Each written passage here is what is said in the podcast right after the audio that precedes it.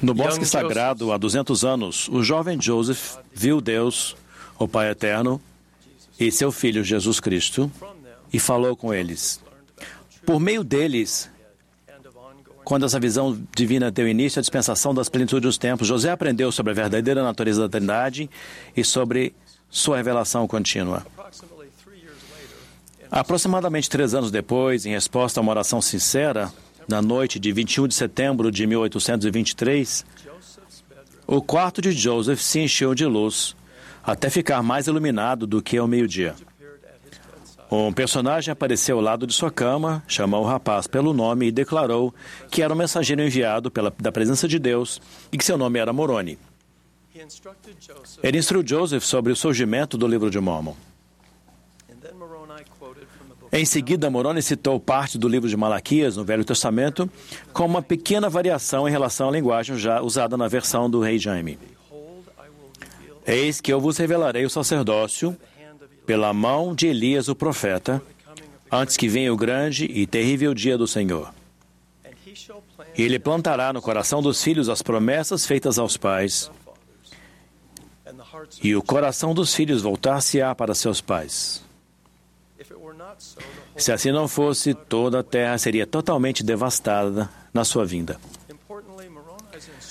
Consideravelmente, as instruções de Moroni a Joseph Smith sobre a missão de Elias deram início ao trabalho de templo, história da família nos últimos dias, e foram elemento-chave para a restauração de todas as coisas das quais Deus falou pela boca de todos os seus santos profetas desde o início do princípio do mundo. Oro para que, para que o Espírito Santo me auxilie ao aprendermos juntos sobre os convênios, as ordenanças e as bênçãos que estão disponíveis a todos nós nos templos de a Igreja de Jesus Cristo dos Santos dos últimos dias. Começo fazendo uma pergunta fundamental. Por que o retorno de Elias foi importante? Aprendemos por revelação moderna que Elias, o profeta, possui o poder selador do sacerdócio Melquisedeque e que foi o último a portá-lo antes da época de Jesus Cristo. O profeta Joseph Smith explicou: o espírito, poder e chamado de Elias, o profeta, é que vocês têm poder para possuir a chave da plenitude do sacerdócio Melquisedeque e para obter todas as ordenanças pertencentes ao reino de Deus. Sim, para voltar o coração dos pais aos filhos e o coração dos filhos aos pais. Sim, daqueles que estão no céu. Essa sagrada autoridade seladora é necessária para que tudo que ligarmos na terra seja ligado nos céus e tudo que desligarmos na terra seja desligado nos céus. Posteriormente, Joseph esclareceu: como Deus virá resgatar essa geração? Ele enviará Elias, o profeta. Elias, o profeta, revelará os convênios para selar o coração dos pais aos filhos e dos filhos aos pais. Elias apareceu com Moisés no Monte da Transfiguração e conferiu essa autoridade a Pedro, Tiago e João. Com outros, incluindo Moisés, ele apareceu novamente em 3 de abril de 1836, no Templo de Kirtland, e conferiu as mesmas chaves do sacerdócio a Joseph Smith e a Oliver Cowdery.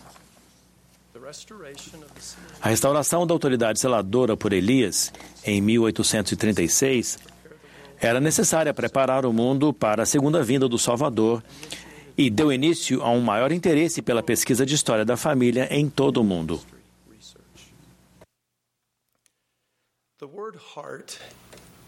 A palavra coração 1,000 times in the Stanford É usada mais de mil vezes nas obras padrão.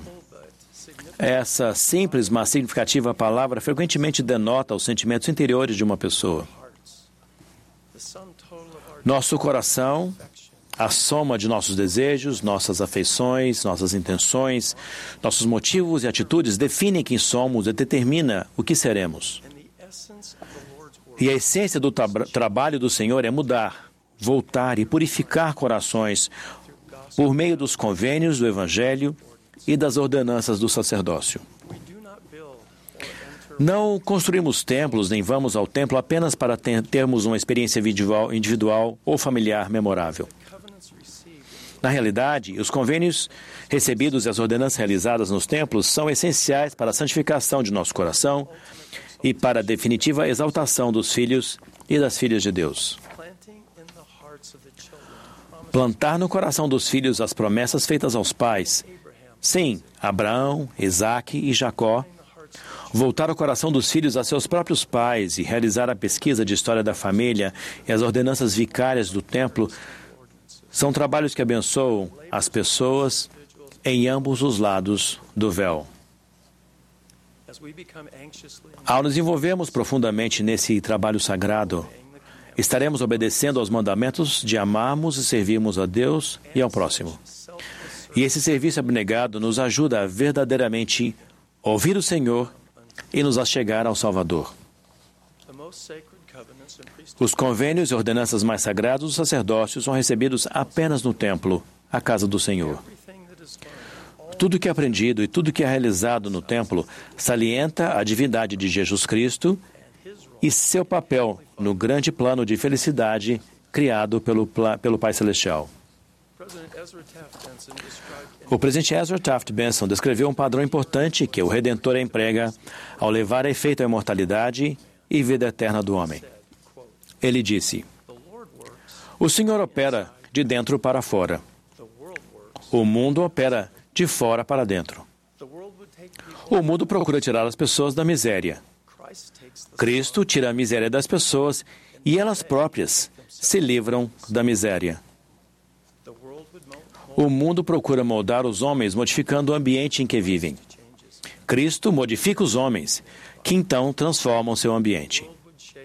O mundo procura moldar o comportamento humano. Cristo, porém, consegue mudar a natureza humana. Os convênios e as ordenanças do sacerdócio são essenciais no processo contínuo de renascimento e transformação espiritual. Eles são os meios pelos quais o Senhor trabalha com cada um de nós, de dentro para fora. Os convênios que são honrados com constância, que são sempre lembrados e escritos com o Espírito do Deus vivo nas tábuas de carne do coração, proporcionam propósito e a garantia das bênçãos na mortalidade e na eternidade. As ordenanças que são recebidas dignamente e lembradas continuamente abrem os canais do céu por meio das quais o poder da divindade pode fluir para a nossa vida.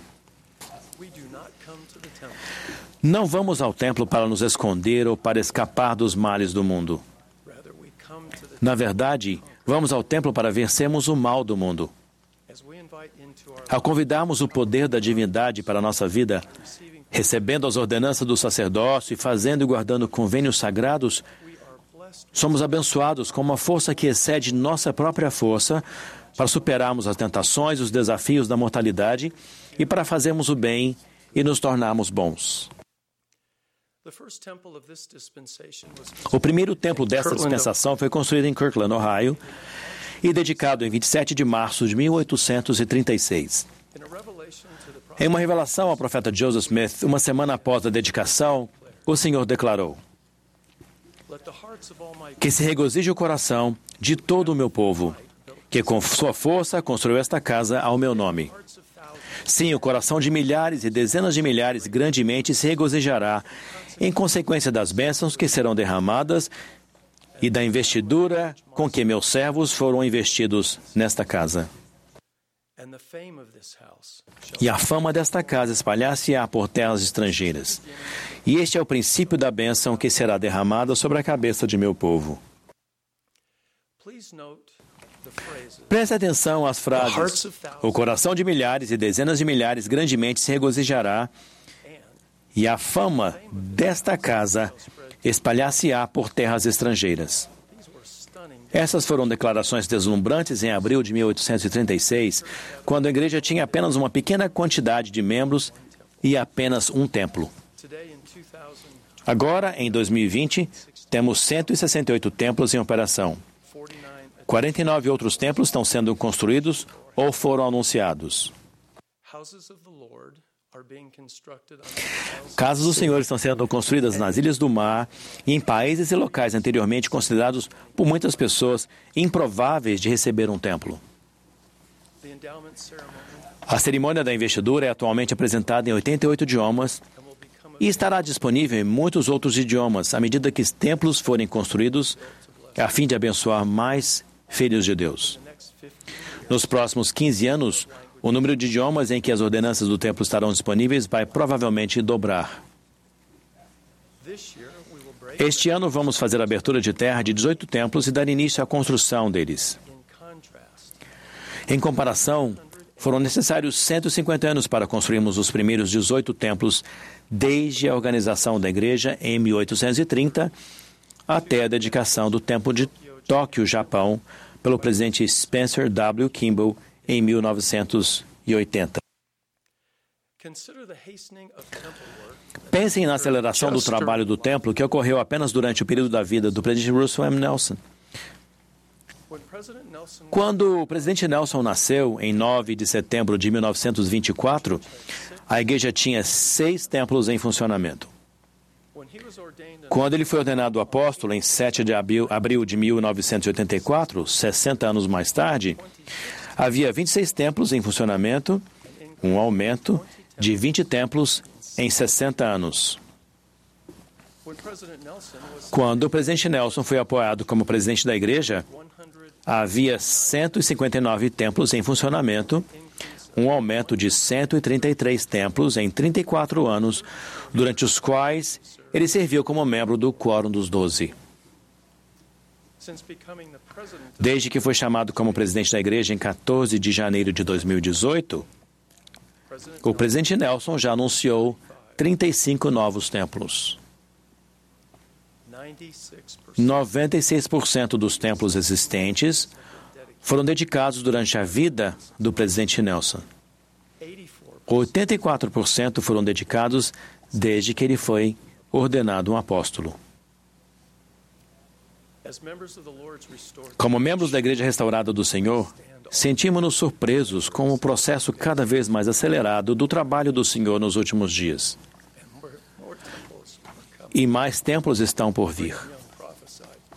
Brigham Young profetizou: Para que seja realizado este trabalho, é preciso que haja não apenas um templo, mas milhares deles.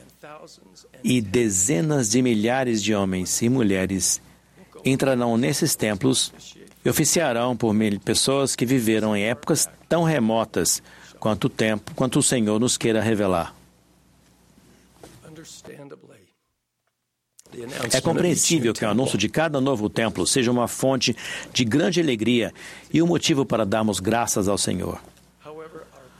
No entanto, nosso foco principal deve estar nos convênios e nas ordenanças que podem mudar nosso coração e fortalecer nossa devoção ao Salvador, e não apenas na localização ou na beleza do edifício. As obrigações essenciais que repousam sobre nós, como membros da Igreja Restaurada do Senhor, são ouvir ao Senhor e fazer com que nosso coração seja transformado por meio dos convênios e das ordenanças. E dois, cumprir alegremente a responsabilidade divinamente atribuída de oferecermos as bênçãos do templo a toda a humanidade em ambos os lados do véu. Com sua orientação e ajuda, certamente cumpriremos essas obrigações sagradas. O profeta Joseph Smith declarou: A edificação de Sião é uma causa que foi do interesse do povo de Deus em todas as épocas. É um tema sobre o qual os profetas, sacerdotes e reis falaram com especial deleite. Eles aguardaram com grande e alegre expectativa o dia em que vivemos. E inflamados com esse alegre anseio celeste, eles cantaram, escreveram e profetizaram a respeito de nossos dias, mas morreram sem vê-lo. Foi-nos dado o privilégio de ver, participar, ajudar a levar adiante a glória dos últimos dias. O sacerdócio celeste se unirá com o terreno para levar a efeito esses grandes propósitos. Uma obra que Deus e os anjos contemplaram com deleite nas gerações passadas, que inflamou a alma dos antigos patriarcas e profetas.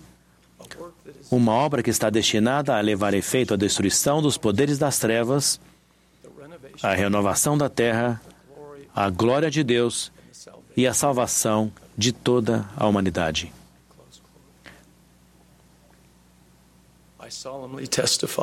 Testifico solenemente que o pai e o filho apareceram a Joseph Smith e que Elias, o profeta, restaurou a autoridade seladora. Os convênios e as ordenanças sagradas do templo podem nos fortalecer e purificar nosso coração ao ouvirmos o Senhor e recebermos o poder, poder divino em nossa vida. E testifico que este trabalho dos últimos dias destruirá os poderes da treva, das trevas e trará salvação da humanidade. Presto testemunho dessas verdades no sagrado nome de Senhor Jesus Cristo. Amém.